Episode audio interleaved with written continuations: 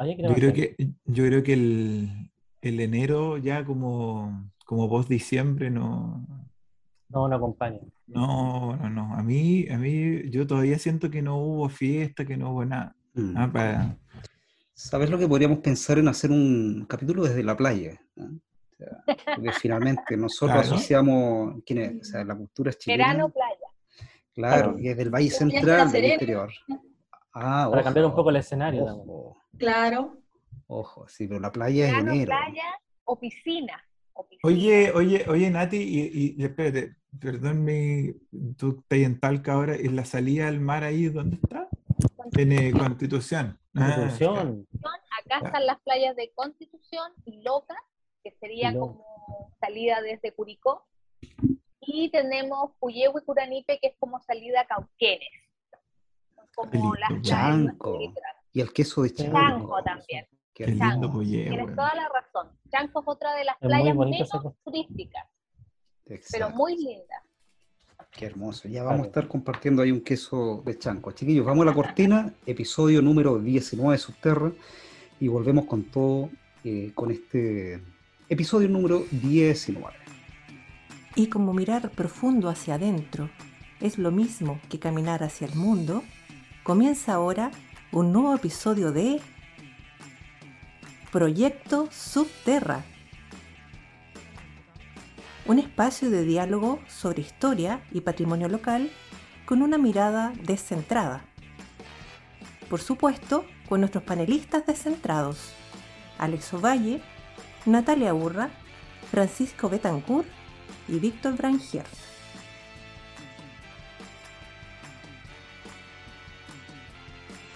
Francisco Betancourt, Natalia Urra, Alex Ovalle, panelistas estables de Subterra. ¿Cómo están, chiquillos? ¿Qué invitado tenemos el día de hoy? Una invitada. Invitada, de lujo. Tenemos una querida y no vamos a decir vieja amiga porque suena feo, ¿no? Eh, pero sí eh, amiga de la casa eh, desde, desde hace muchos años, Liuba Boric, ella eh, es doctora en Historia por la Universidad de Santiago de Chile, estudió pregrado y magíster eh, en Historia en la Universidad Andrés Bello, y mm, sus temas de trabajo son temas migratorios, particularmente yo sé que ella trabaja la migración croata en Chile, sé que también trabaja eh, en la zona sur, sobre todo la, la migración croata, que es donde fue eh, mayoritaria, ¿no? Al menos, al menos eso es lo que yo he podido eh, rescatar y, que, me puse serio. Oye, y otra cosa que ha hecho nuestra invitada eh, y que hemos conversado también en otros capítulos de Subterra, a propósito de, de dónde se va a buscar, digamos, los vestigios de la historia y no siempre en los mismos lugares característicos. Alguna vez hablamos de archivos, hablamos con Patrick Pigmal de archivos en, en Osorno, y nuestra invitada, Liuba, no sé si después les puede contar más al respecto, eh, también ha incursionado, ha hecho esfuerzos bastante notables respecto de un archivo de la inmigración croata. Bueno, te saludo, Liuba, en primer lugar, que nos puedes Tanto tiempo. ustedes, se conocían en, la universidad. Cuéntenos un poquito de esa anécdota de haber sido compañero. Eh, Nosotros salimos juntos con Liuba.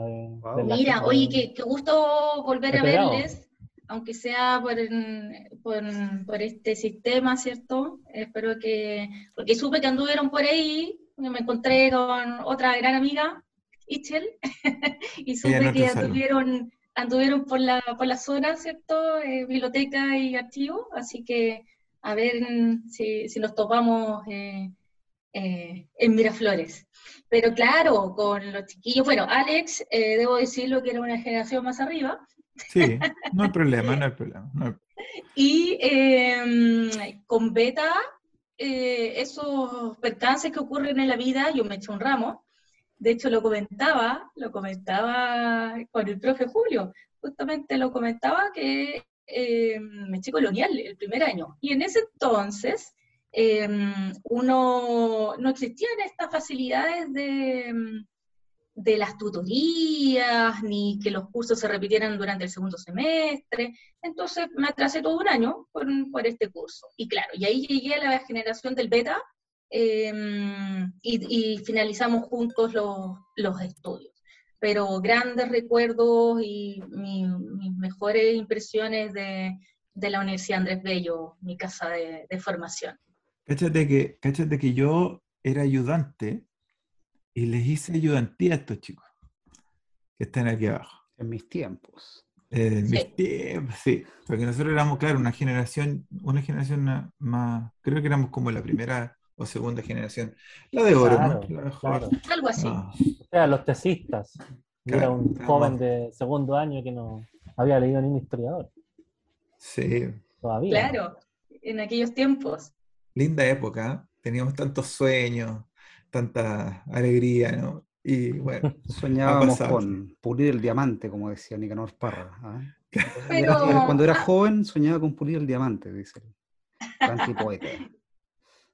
Oye, pero han andado bien la cosa, así que no nos podemos quejar. Sí, yo, yo soy un hombre feliz, no estoy en guerra con nadie. Tú ahí estás grabando ahora, nos está acompañando desde Punta Arenas, ¿no? ¿Ahora? No, ojalá, pero no, mira, de hecho, la, última vez que fui a Punta Arenas, Víctor, em, me tocó el estallido ya. Mm. Ah, ya, Sí, mira. porque estaba realizando la investigación del postdoc interno, porque hice el, postdoctorado por el interno eh, en la USACH. en la USACH. Exacto. Y em, claro, el trabajo en terreno eh, lo hice en Punta Arenas, estuve allá más o menos dos semanas como la primera etapa, que ahí me, me cambió un poco de, bueno, un poco bastante de temporalidad. Yo siempre eh, revisaba las, las, migraciones históricas en el periodo tradicional, ¿cierto? De las migraciones, fines del 19, primera mitad eh, del, del 20 y em, dada la contingencia, me cambié a pleno siglo XXI. Eh, entonces hice un estudio de la realidad de las mujeres migrantes en, Magallanes. Antes, de que continúe, yo te quiero hacer varias preguntas como un poco para que los oyentes o televidentes eh, a ver, tú primero eres eh, licenciada en Historia por la Universidad Andrés Bello y luego magíster también en Historia por la Universidad Andrés Bello. En ambas situaciones entiendo, porque de hecho, haciendo memoria, nos conocimos en un enero del 2014 como profesora de tu comisión de, tesis, de tesis de magíster, ¿ya? Así es. aparte fue un gusto leerla porque una escritura preciosa, la forma en cómo trabajabas las fuentes y cómo eh, yo sin ser eh, una, siendo una ignorante, perdón, en temas migratorios, me fascinó tu tesis. Entonces, para que las personas que nos escuchan sepan de que Liuba es especialista en migraciones y que sus primeros trabajos se enfocaron en el siglo XIX, pero que dada la contingencia, te cambiaste por temporalidad. Pero además, además, hay algo que dijiste que me gustaría que lo profundizaras mucho, porque dijiste, me, me, enfoqué más en las mujeres migrantes de este siglo XXI tan especial. Entonces, detente ahí y explícanos más eso, por favor. Sí, eh, tal cual Natalia nosotras nos conocimos en, aquella defensa de tesis que, uff, de Magister que fue bastante ardua la cosa. Eh, claro, lo que pasa es que en, los procesos migratorios, por lo general, los enfoques son bastante tradicionales y, más aún desde, desde nuestra disciplina, desde la historia. Em, por lo general se ve cierto esta inserción socioeconómica, esta movilidad que se da y se habla del aporte de, los inmigrantes, eh, básicamente europeos, ¿cierto? Eh, para, el periodo que estamos hablando, 1850 hasta 1940, por ahí. Eh, pero son más que nada considerados, bueno, por las cifras, ¿cierto? Estadísticamente, Em, un número y eh, más que nada se habla de esta migración masculina que si es que hay mujeres eh, por estos contratos que eh, se realizan previamente con el Estado, con esta empresa de colonización, y la mujer viene como acompañante del hombre. Em, si, es que hay, si es que existe esta familia, ¿cierto? Eso es como la, la visión tradicional que, que, se nos cuenta. Pero al ir revisando documentos, eh, uno se va encontrando con una cantidad eh, bastante relevante de, mujeres que no solamente son las acompañantes de, ¿cierto? Entonces, claro, ahí eh, entre las distintas investigaciones llegué a esta inquietud, bueno, ¿qué, ¿qué, hacemos con las mujeres que emigraron y que no, que no están presentes dentro del, del, relato histórico, que no se habla de las pioneras, por ejemplo, o no se habla de las precursoras, o la mujer británica en Valparaíso, la mujer alemana en Puerto Vara, ¿cierto? Entonces de ahí nació la, la inquietud de ir incorporando y visibilizando y eh, en el fondo devolverle esta identidad a, a las mujeres como, como sujetos históricos y que, y, que tenían un rol bastante eh, relevante. Así que por, por, ahí comenzó todo y, y, claro, después llegó entonces esto de, de la investigación del, del postdoctorado con, con, las migraciones recientes, que son eh, más visibles las mujeres y que ya estamos totalmente em, asimilando que las características de estos procesos han ido cambiando a través de, las décadas, ¿cierto? Entonces, hoy en día nadie se cuestiona que las mujeres migren, pero las mujeres siempre migraron. Mm, tiene razón. Bueno, Liua, eh, claro, toca, el, ah, toca un punto muy sensible, porque cuando uno empieza a estudiar la historia de Magallanes, se da cuenta de un, de un relato súper masculino, muy eh, eh, androcéntrico, ¿no? Eh, muy épico también. Por cierto que, que, tiene bastante de eso, es cierto, pero o sea, la, la, formación de la Federación Obrera ¿ah? de, de, Magallanes, la FOM, fue antes de, de, la Federación Obrera de Chile. ¿ah? Claro. creo que mm. como por un par de años le, le, se adelantó, 1920, por esa época, 1918 quizás, eh, y desde ahí se forma con, con, mucho impulso de la experiencia de los, de los croatas, ¿no? Eh, y, y, se forma un movimiento obrero, un movimiento estudiantil, también hay prensa, ¿no? Como una modernización que entra a una zona que había sido hasta el momento, en el siglo XIX, una cárcel, ¿no? Eh, y luego las sociedades ganaderas, ¿no? Pero todo ese relato es muy masculino, como bien dices tú, y, se, y bueno, y tú ahí vas descubriendo que hay bastantes mujeres que vienen no solamente como, como, con un rol secundario, sino que vienen como protagonistas de, de esos viajes a quedarse, ¿no? a trabajar, ¿no? agentes de su propio destino. ¿no? Y, y, de repente, Liuba, tú saltas así como que el estallido social te, te, jal, te jalona hacia el presente, ¿no? Y encuentras, parece algo, algo parecido, cosa que a todos nos pasó igual, pues el estallido social remeció presentes, eh, trabajos y pasados, y memorias, ¿no? Entonces, yo creo que esa también es la como la, el, gran vínculo que nosotros eh, desde la disciplina podemos hacer, ¿cierto? Que analizar en estos cortos, medianos y largos plazos, eh, de acuerdo a las temporalidades, las continuidades y rupturas que hay. Entonces, si es que vemos lo que ocurría con, con las migraciones, en el siglo XIX y cómo esto se va cambiando, transformando o eh, eh, mantiene eh, ciertos parámetros y lo que ocurre hoy en día, bueno, hay bastantes características similares y que no, la verdad es que no, no, no, deberían llamar tanto la atención como siguen llamando, ¿cierto? Eh, entonces, sí. ese, ese, ese, es como el análisis que también podemos hacer. Es que eh, es bien interesante lo que ustedes están diciendo, porque en el fondo, eh, claro, eh, uno quizá, yo me pregunto, no sé, eh, ¿cómo, por, qué, eh, por qué pensar que esas migraciones de, de, hace, de hace un siglo o más, no sé, eh, son tan distintas a lo que hoy entendemos como migración. O sea, tenemos como una idea del, del migrante o del emigrante o inmigrante nacional. Ahora, que puede ser muy distinto en muy distintos países, que sea por muy distintas cosas, pues tenemos cierta idea, pero no tenemos la misma idea del, del, del mismo sujeto o sujeta del siglo XIX. Y ahí como que algo que es súper interesante que tú dijiste, Liuba, que, que un poco, o no sé si lo entendí bien, pero era como que tú igual estás cuestionando un poco el, el, el en esta, este tema desde el punto de vista de la importancia del aporte.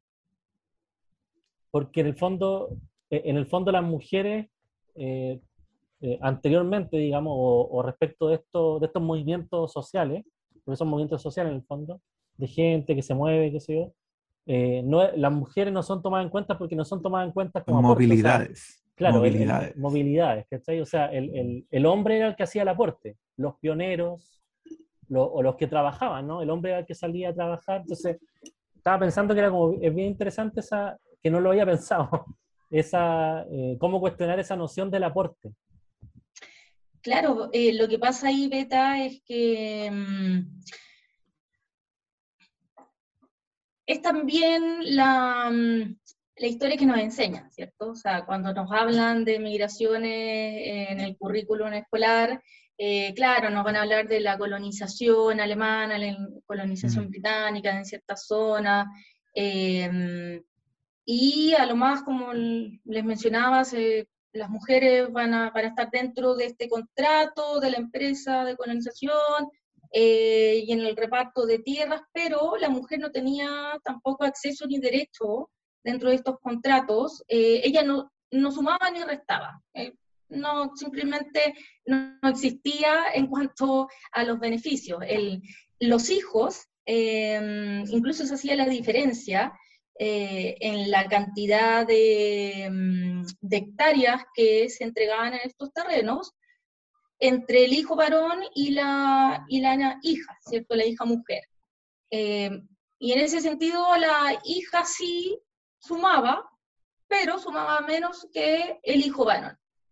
Y la mujer, la pareja, la esposa, no eh, sumaba porque simplemente, eh, hablando ya netamente de productividad, era vista como que no, no era hábil, no poseía las destrezas básicamente para trabajar la tierra, que, eso era lo que se pretendía en aquel momento. Entonces, eh, se le atribuían los, roles más característicos de género, los parámetros para la época del siglo XIX y primeras décadas del siglo XX, ¿cierto? Dueña de casa y madre, cuidadora eh, de los hijos, a cargo de la enseñanza pero eh, después revisando eh, la documentación nos damos cuenta que, no fue así, o no fue solamente así, porque esa era una, una, una, arista, ¿cierto? Y seguramente ustedes también han visto algo similar, y bueno, Natalia ahí que, que, incorpora en cierto eh, la, el análisis de género en, su, en sus investigaciones, sabemos que, que, hay bastante por reescribir. Oye, Liuba, yo te quiero hacer otra pregunta, porque, a ver, tú eres familia de migrantes. ¿Cómo se vive, por ejemplo, la conexión con los orígenes? Sabemos que en los 90 la antigua Yugoslavia, eh, bueno, que sabemos que la, la, la Yugoslavia era una construcción más bien política, hubo una división y ahí nuevamente los serbios, los croatas, eh, los montenegrinos.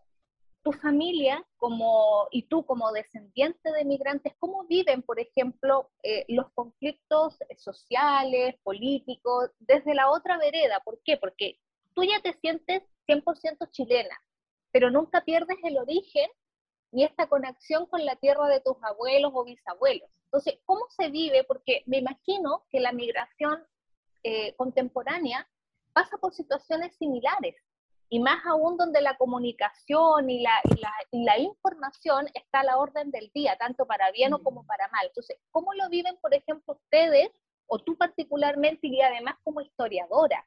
¿Cómo viven eh, eh, la conexión con el origen? Sí, es súper interesante eso, Natalia, porque ocurre em, que, bueno, está este vínculo, ¿cierto? Incluso por, ambas eh, ramas familiares, o sea, lado paterno y materno, eh, croatas e italianos. Entonces.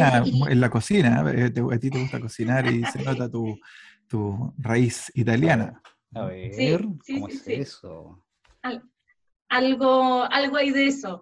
y, aparte en Punta Arenas, que es un territorio de colonización, o sea, comienza, ¿cierto? Luego de, haber sido este, em, este, territorio de, de, confinamiento mm. eh, penitenciario, ¿cierto? Luego eh, ya es un territorio de colonización. Entonces, em, las dinámicas, y aparte en zona fronteriza, las dinámicas en Punta Arenas, eh, es prácticamente imposible no codiarse con algún descendiente de alguna colectiva de, ah. migrantes. Eh, por lo tanto, ahí ya hay eh, una característica particular. Ocurre además que las familias, ambas familias llegan, los bisabuelos son los que llegan a, a Punta Arenas, pero por ejemplo, después nosotros migramos a Antofagasta, que es otra, otra zona, ¿cierto? El norte de Chile, otra zona eh, de, migración, y los hijos, con mis hermanos, nosotros nacimos en, Antofagasta, yo no soy magallánica, yo nací en, Antofagasta, y ahí mis padres conocen como el otro lado de, la colectividad, que es muy distinta, es muy, es muy distinta a mm. los curatas que llegan a Punta Arenas de los curatas que llegan a Antofagasta. Em, eso está, muy interesante eso, porque seguramente nos dice de los lugares. Sí, justamente, son, son de otras zonas geográficas, Francisco. Em, yo creo que han escuchado, ¿cierto? Esta, la isla de Brach, que siempre se, menciona, que el 90% de, de, los croatas eh, arribaron desde, desde la isla de Brach. Eh, pero los que llegan al norte principalmente son del continente y de las grandes ciudades. Eh, por lo tanto, también tienen mayor preparación, eh, mayor educación. Asimismo, uno que otro viene con ahorros, con capital a invertir. Al norte de Chile entonces ahí tenemos diferencias, incluso después eh, lo que mencionaba Natalia de los conflictos en, épocas de conflictos bélicos y el nacionalismo, ¿cierto? Eh, hay distintas ramas, los que están a favor de este eslavismo y los que hablan eh, de, la, independencia y, en el fondo de, de terminar con este yugo del imperio austrohúngaro, porque en ese momento, ¿cierto? El siglo XIX eh, y comienzo del siglo XX se habla de austriacos, porque eran súbditos del imperio austrohúngaro. Entonces están los que quieren seguir con esta denominación y están los que quieren esta, esta libertad. Esto es un tema súper, súper complejo eh, y aparte hay mucho también de romanticismo, eh, de romanticismo, de mitos, em, de enaltecer un poco al, al, migrante. Y, claro, está lógicamente la, la, parte del esfuerzo, eh, eh, las complicaciones de toda persona que, que, tiene que emigrar y sobre todo pensemos ¿cierto? en contextos eh, de guerra. Pero son seres humanos como cualquier persona y en cualquier sociedad van a existir los roces y los conflictos. Entonces los migrantes no estuvieron ajenos de ello en el siglo XIX, en el siglo XX, eh, por más que hayan sido eh, migrantes europeos, estuvieron involucrados en delitos, en conflictos, en roces, en procesos judiciales, en... Em, lo que hoy en día está tan, lamentablemente, aún sigue estando eh, presente eh, la xenofobia, el racismo. Eso eh, hay, un, hay, un, gran croata que, que, estuvo en Chile justo un poquito antes de que se separara ¿no? la Yugoslavia, que mm, salió campeón con un equipo de fútbol en Chile, el gran Mirko Josic, que fue entrenador de, Colo Colo en 1991. Uno cree que de pronto todos estos procesos migratorios, eh, en general, se tiende a pensar en Chile sobre todo que el inmigrante europeo, sí, sí sé que todo, pero bueno, yo tenía que decirlo porque... ¿ah? Eh, bueno, nosotros le teníamos hace rato. Y, la, colonia croata no es del Colo, generalmente. No, espérate, ¿qué, qué fue ese símbolo, Liuba? Tú eres de la Católica, ¿eh? Sí, es de la Católica. La, somos aquí, de la Católica. Aquí. No, por eso comentaba que la, la, colonia croata, por lo general, por lo que he llegado a conocerlos, algunos, eh, no son muy del Colo. Por eso yo destacaba ese gran, ese gran ¿De qué equipos son los ¿De qué equipos son los croatas? Bueno, son de... la Católica, por de la Católica, ¿no? Hay bastante de Católica. Por Milo. Hay que decirlo. Por Milo. Claro, mira Sí, son más de la en, en, general se tiende a pensar que, también... el, Luca, pero Luca es italiano. No, pero el segundo apellido ah. ¿o no? Luca Tudor también, ¿no? Lucas Tudor, sí, la familia es croata. ¿Viste, viste, viste? Que ahora está un poco pasado de, de peso en relación a cómo era se comió al futbolista. Oye, eh, vamos a. Bueno, yo estaba diciendo antes de que todos me interrumpieran porque por sus eh, equipitos. Eh, no he dicho nada. De que salieron cuatro veces campeones, pero nosotros lo habíamos logrado hace mucho rato. Oye, el, se tiende a creer que, que la inmigración europea, eh, eh, existe el estigma, ¿no? De que la, la, inmigración europea es más mejor que la, que la otra, digamos. Y, eso, y eso es súper interesante porque en rigor siempre se piensa como desde la inmigración desde el sur hacia el norte es más mala o de la inmigración desde el, el viejo continente a América, ¿no? Se tiende a ver eh, mejor, salvo la española, ¿ah? pero salvo la, de la conquista, ¿ah?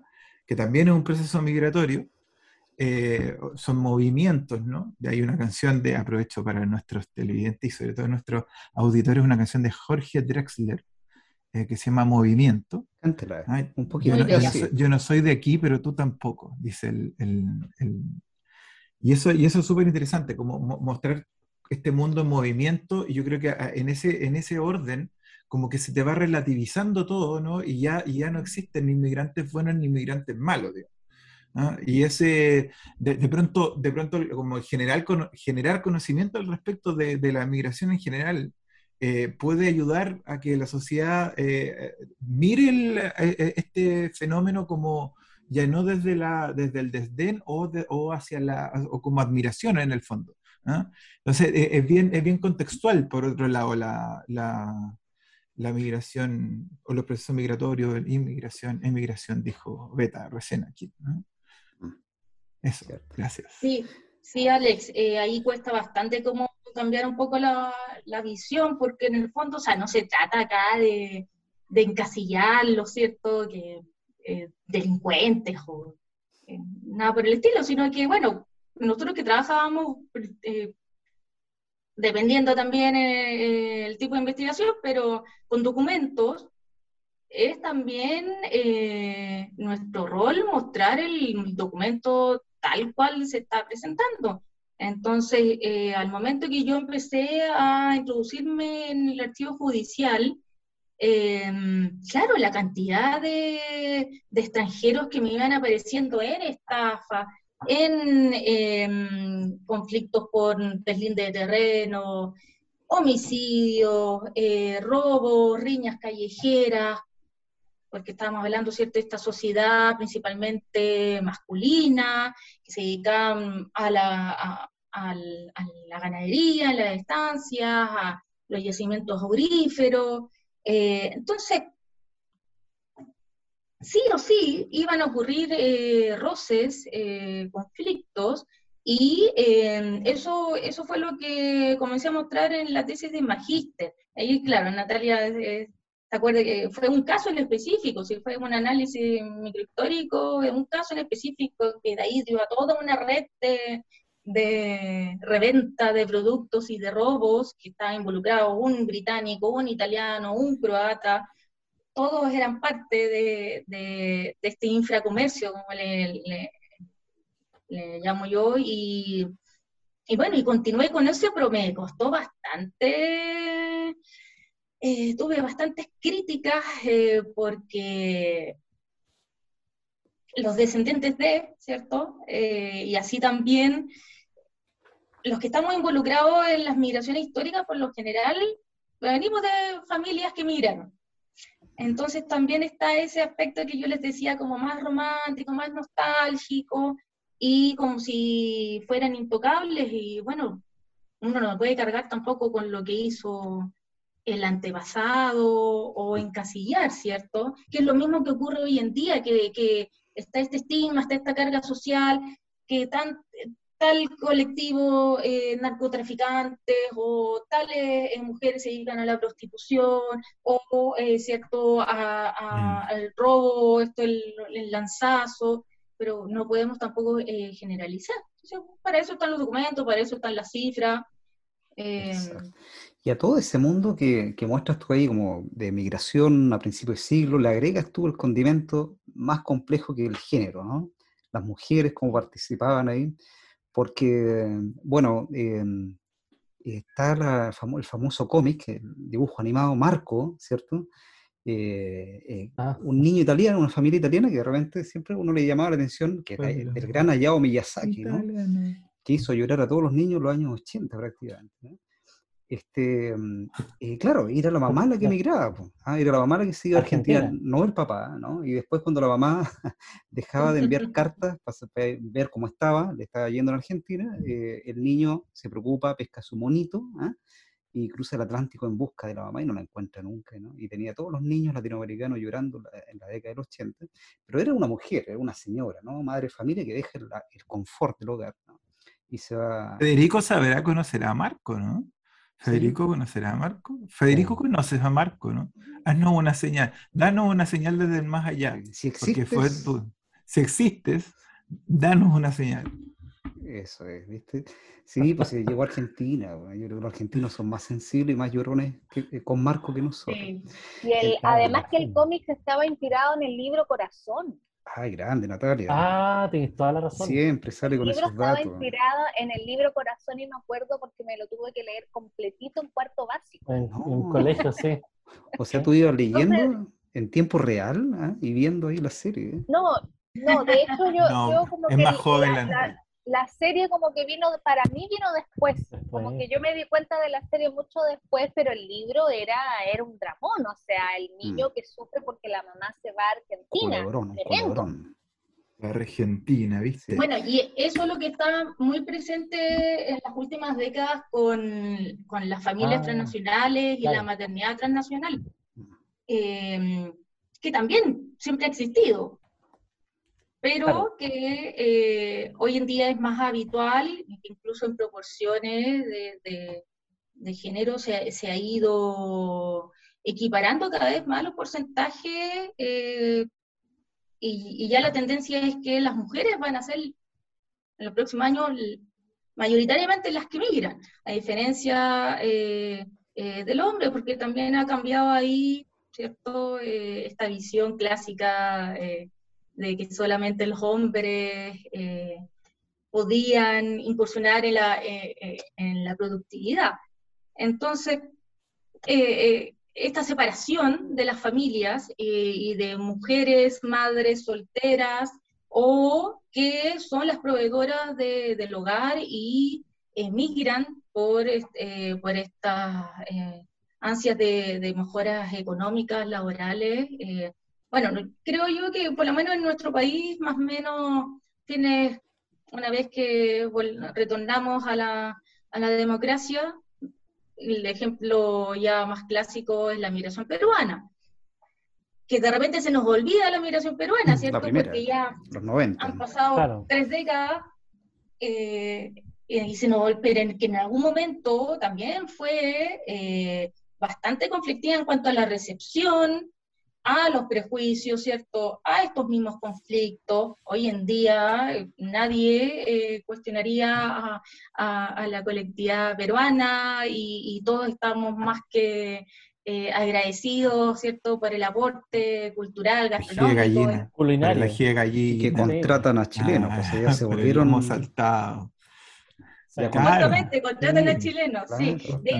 de hecho, Víctor, eh, eh, la colectividad peruana, claro, porque ahí mm, de, a poco, ¿cierto?, lograron eh, ir aumentando en, cuanto a, su economía y, a los negocios, hay grandes empresarios y ellos hoy en día, por ejemplo, muchos son dueños de los CITES, los CITES donde viven mm. otros migrantes que, bueno, ese, es un temón, el del el, tema de la vivienda, que incluso esta semana salió ¿cierto? un reportaje eh, bastante... Mm, Desolador. Sí, sí, sí, mm. de qué es lo que está pasando con la crisis humanitaria que estamos viviendo en el, en, el norte, ¿cierto? Y mm. que, bueno, que, que y ahí volvemos a las familias, porque los patrones nos han mantenido cambiando y ahora son las familias las que están migrando y estamos viendo unas características que antes no las veíamos y que, por ejemplo, están migrando personas ya de la tercera cuarta edad, están migrando mujeres embarazadas, están migrando las mujeres con los, con los bebés eh, de meses incluso personas muy, muy mayores con problemas de desplazamiento o con graves enfermedades. Eh, bueno, eh, a propósito de lo que dice Francisco al principio, que es súper potente en realidad, de, que claro, uno se sorprende con lo, con, con, lo maravilloso que aparecen las fuentes judiciales, por ejemplo, del, de, los casos que hay a principios de siglo, por ejemplo, y con las barbaridades que estamos viendo ahora en, las noticias con la migración. Tenemos un capítulo especial nosotros ya de, migración, ¿ah? y verás cómo quieren en Chile, ¿ah? en subterra. No recuerdo el número. lo, levantamos entre nosotros. lo pueden ver aquí, ojalá que ahora sí. Vamos a revisarlo. Por ahí, por allá. Pero también, eh, pese a eso, hay, como dice Francisco, ciertas continuidades, o sea, cosas que se repiten. ¿ah? Entonces, eh, a principios de siglo, eh, la migración que se dio en, Punta Arena y en otros lados de Chile, también tenía gente mayor que migraba, ¿no? o personas con discapacidad, ¿no? o con enfermedades, o niños, ¿no? y, debió haber sido bastante difícil porque no había un Estado, ¿no? digamos, que, que, lo albergara o no había una sensibilidad como sea, no estaban los derechos humanos, o sea, no, no existían todavía como, como mm. categoría abstracta, ni menos con instituciones que los resguardaran. ¿ah? Eso ocurre recién después de la Segunda Guerra Mundial. Estamos en un mundo eh, pre-derecho humano. Una vez un profesor me decía, eh, que estamos, en la segunda mitad del siglo XX, la más cruel de la historia, ¿ah? porque existen los derechos humanos y siguen pasando las mismas, cosas que habían antes de la Declaración de los Derechos Humanos. Entonces, tenemos esas migraciones con esas continuidades, pero hoy día nos espanta todo este escenario que tú bien dices, Liu, ¿no? con gente de la tercera edad, enfermos, digamos, niños, eh, que están en, una situación de recepción súper complicada. Claro, lo que ocurre es que en el, fines del 19, eh, estas colectividades comenzaron a a tener una, una red eh, muy, muy potente en cuanto a la colaboración entre ellos mismos. Eh, también con, los, con, los, con las otras colectividades, pero principalmente de, de, forma endogámica entre los miembros de la, de la misma colectividad por medio de las sociedades de beneficencia y de socorro mutuo. Eh, entonces, esa era una de las formas en que se podían asistir. Eh, con el pago de medicamentos, eh, con el pago de, la asistencia del médico, eh, haciéndose cargo del funeral, ¿cierto?, del entierro. y en contextos también bélicos ocurrió lo mismo, em, de cómo se organizaron, ¿cierto?, para enviar colaboración, remesas de dinero hacia los, los afectados, la, y, las víctimas de, la guerra, tanto en la Primera Guerra Mundial como en la Segunda Guerra Mundial. Hoy en día esas, esas instituciones, si bien no son estas sociedades de beneficencia, aunque algunas se mantienen, em, sí eh, siguen operando muy fuerte. O sea, acá las redes son fundamentales en los procesos migratorios. Mm.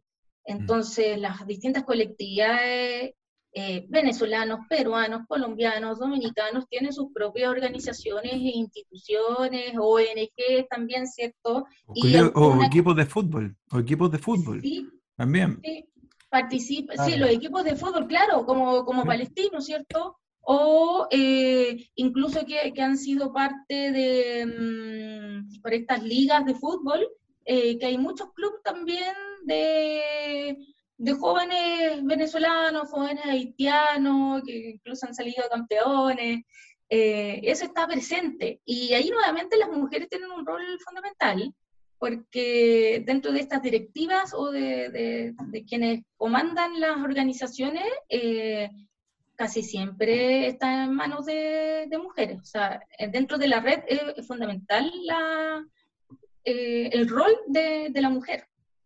Yo, yo ahí me quería detener, porque tú has, redundado mucho con el tema de la mujer respecto a la migración, pero ¿cómo lo vives tú, por ejemplo? Yo entiendo que las mujeres somos como custodias de las tradiciones, como que siempre estamos preservando la tradición.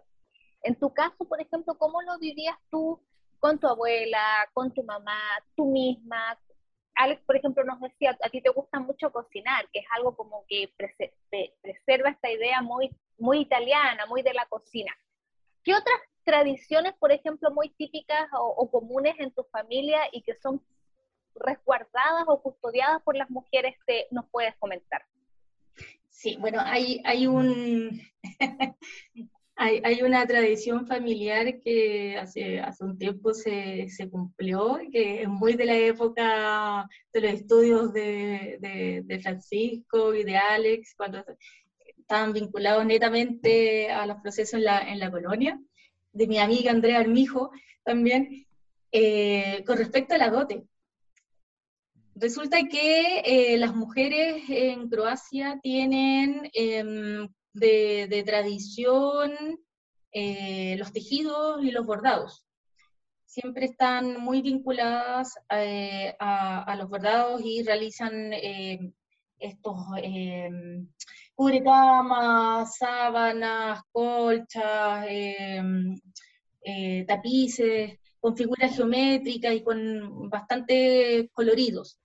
Y resulta que em, la bisnona, yo les digo, ahí hay algo anecdótico entre medio que les cuento, que yo les digo nonos a mis eh, abuelos croatas,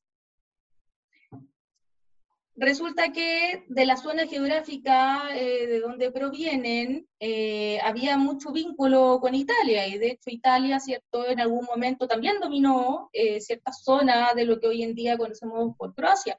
Por lo tanto, se mezclan muchas culturas, muchas pautas culturales, muchas dinámicas y entre ellos también el idioma. Entonces, mis abuelos croatas, que para mí son mis nonos, perdón, ellos son hijos de croatas, no son, no son nacidos en, Croacia, los bisabuelos son los croatas. Eh, cuando, que, cuando no querían que los menores se enteraran de lo que se estaba conversando, que eran temas de adultos, antes existían esas jerarquías, ¿cierto?, en las familias, eh, hablaban en croata o en italiano. Mm. Y em, yo a mis, a mis abuelos maternos no los conocí. No, mi abuelo falleció antes de que yo naciera y mi abuela falleció el tiempo después, entonces no pude vivir tanto ese lado de las tradiciones italianas, pero sí eh, croatas y eh, si bien estaban en Punta Arenas y nosotros migramos, migraciones internas, que también es, parte de los procesos migratorios, Antofagasta, después retornamos a Punta Arenas, y después eh, hay ahí un episodio que nos marca también como familia, que yo digo que fue una especie de autoexilio, nos tenemos que ir y eh, nos vamos a Santiago. No pude compartir eh, de forma constante con los abuelos, pero sí estaba presente lo de la cocina, todas las las hijas y las nietas heredamos el recetario, el cuaderno de recetas de estos típicos antiguos con hojas amarillas, ¿cierto? Escrito a mano, eh, de mi abuela, eh, y que ahí se mezcla mucha, muchas tradiciones que son alemanas, austriacas, incluso rusas, ¿cierto? Hay una mezcla ahí de, de, mm, de recetas. Y lo que les contaba de esta dote, que la bisabuela, fue heredándose de generación en generación, para la primera mujer que se casara eh, heredaba esta, esta colcha tejida a mano por ella. Entonces, fue pasando a mi abuela, después pasó, creo que, eh, a una tía, y eh, después pasó a mí, porque era la primera nieta que se casaba por la iglesia, porque la religión católica para los platas es eh, muy, muy presente. Así que estaban todos esos ritos, sí. Y, bueno, y una que otra tradición de, por ejemplo, en, eh, el Adviento, las canciones, los bailes. Yo recuerdo que uno de los primeros disfraces que tuve para el colegio eh, fue el traje croata, que había sido bordado por una tía abuela. Había sido cosido, confeccionado y bordado por una tía eh, abuela.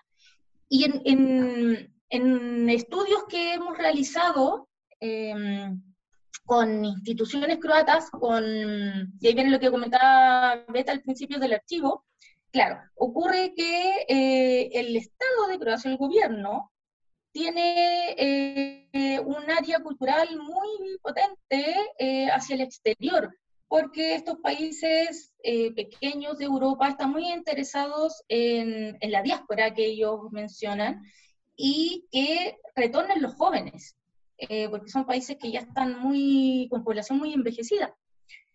Entonces quieren eh, reforzar estos vínculos y financian proyectos de instituciones croatas en el exterior. Por ejemplo, yo no puedo no puedo participar como mm, particular, tengo que ser parte de una institución, tener el patrocinio de esta institución y eh, se hacen distintos tipos de proyectos, entonces em, con el Círculo de Profesionales Croatas y con la Cámara de Comercio Croata, eh, en Chile hemos hecho estudios tanto del archivo, tenemos un archivo eh, de la inmigración croata en, en, Chile, y de ahí les voy a pasar el, el link digamos, para, para que lo revisen porque está muy, muy bonito. Eh, y además, eh, el fondo documental de, pandemia, para el fondo documental de Subterra, que se está formando. Queda, archivado ahí. Exacto, porque eh, la fuente, ¿cierto? El acceso a la fuente, sabemos que ha estado muy, muy complicado y, qué mejor que, democratizar entonces el acceso y que esto sea libre eh, para todos. Y em, se realizó una, encuesta y un estudio de identidad, de identidad croata y cómo los croatas vivían entonces este vínculo y este, este apego hacia, hacia Croacia.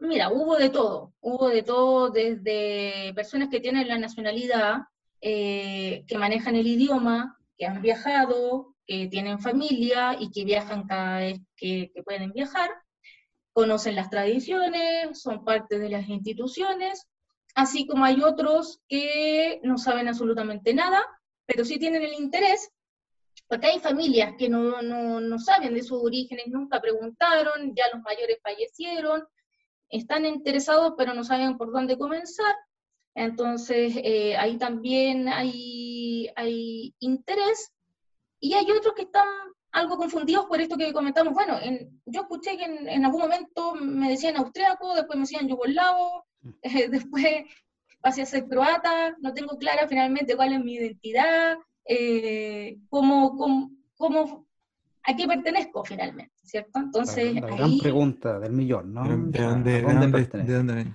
Claro. Oye, es bien interesante esto además por, por, por, otra cosa, que una información que salió hoy día, de la encuesta Bicentenario 2021 UC, eh, donde se preguntan un montón de cuestiones y está muy enfocado al, a contencer de lo que está pasando ahora actualmente políticamente. Pero hay algunas preguntas sobre historia.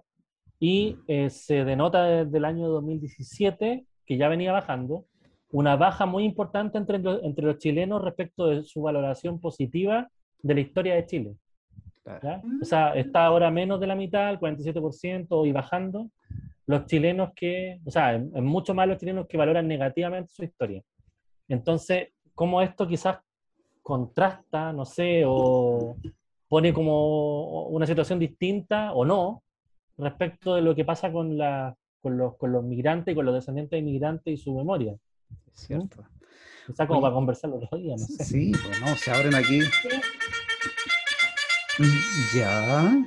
¿Qué está pasando que ahí vienen, pues ahí vienen qué es lo que está llegando. Yo, yo, yo siempre supe que era el chacal de subterra. El chacal de subterra, qué mal momento. En el peor momento. En el peor momento. Estábamos muy entretenidos escuchando a Liuba.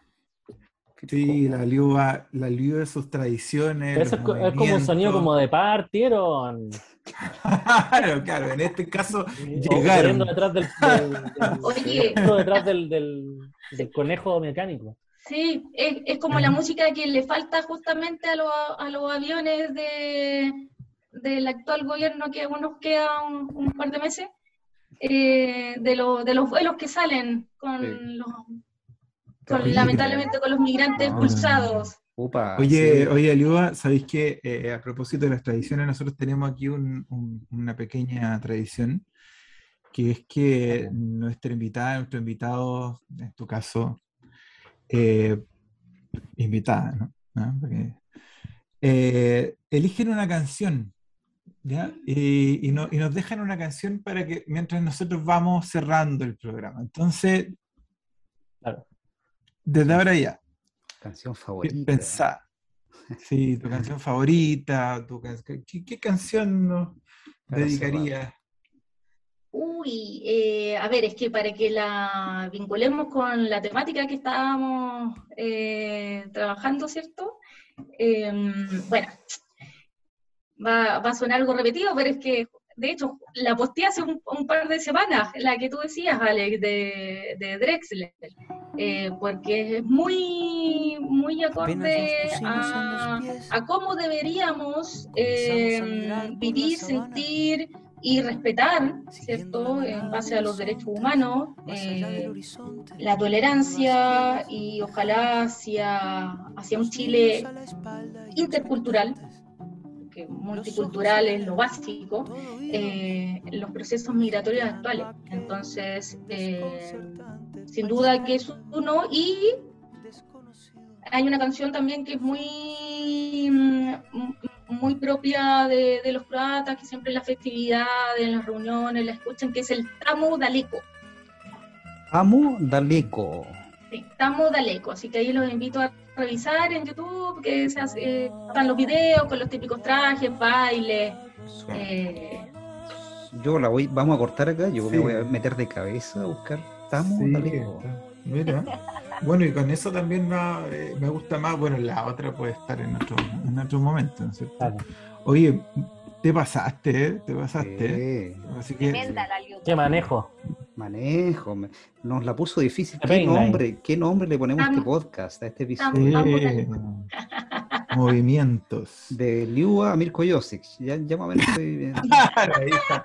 por, ahí va. Mirko Josic a los migrantes. Eh, de Marco a Mirko Josic. Ahí está. De, de Marco a Mirko. De Marco a Mirko. De Marco a Mirko. Eso, va tener. Ya, ahí quedó. quedó.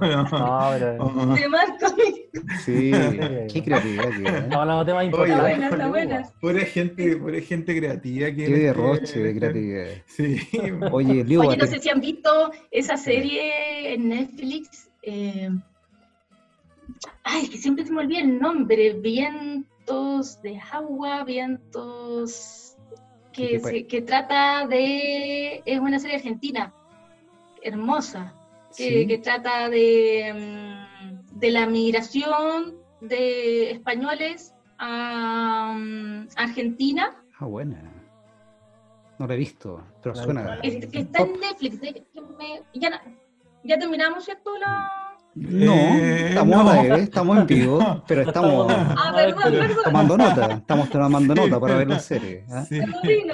No, es que los dejo invitados a verla, pero eh, soy pésima con los nombres de las series, películas. Es una película en Netflix que, como les digo, que retrata toda la, la, la, vida de unos inmigrantes españoles que justamente en el periodo así más fuerte del anarquismo migran a Buenos Aires y eh, cómo viven también este proceso eh, político y social en Argentina, y cómo eh, estas ideas revolucionarias por parte de los migrantes se fue, eh, cierto, distribuyendo en, en, la sociedad y pasan las generaciones, pasan las generaciones y después un bisnieto retorna a España. Espectacular. No, abre el apetito para, para verla. Oye, Liuba, te pasaste, episodio número 19 de Subterra. Natalia, Francisco, Alex, nosotros nos despedimos, nos vemos la próxima. Eh, no se olvide darle un like. Sí. Póngale me gusta, por favor. Escucharnos en Spotify, en Evox y vernos aquí en nuestro canal de YouTube y encontrarnos también en nuestras redes sociales en Instagram y Facebook. Gracias, Liuba. ¿Te pasaste? Gracias a ustedes, compañeros y compañeras. Excelente. Nos vemos. Nos vemos en la próxima. Gracias. Chao, bye, bye. Chao, chao.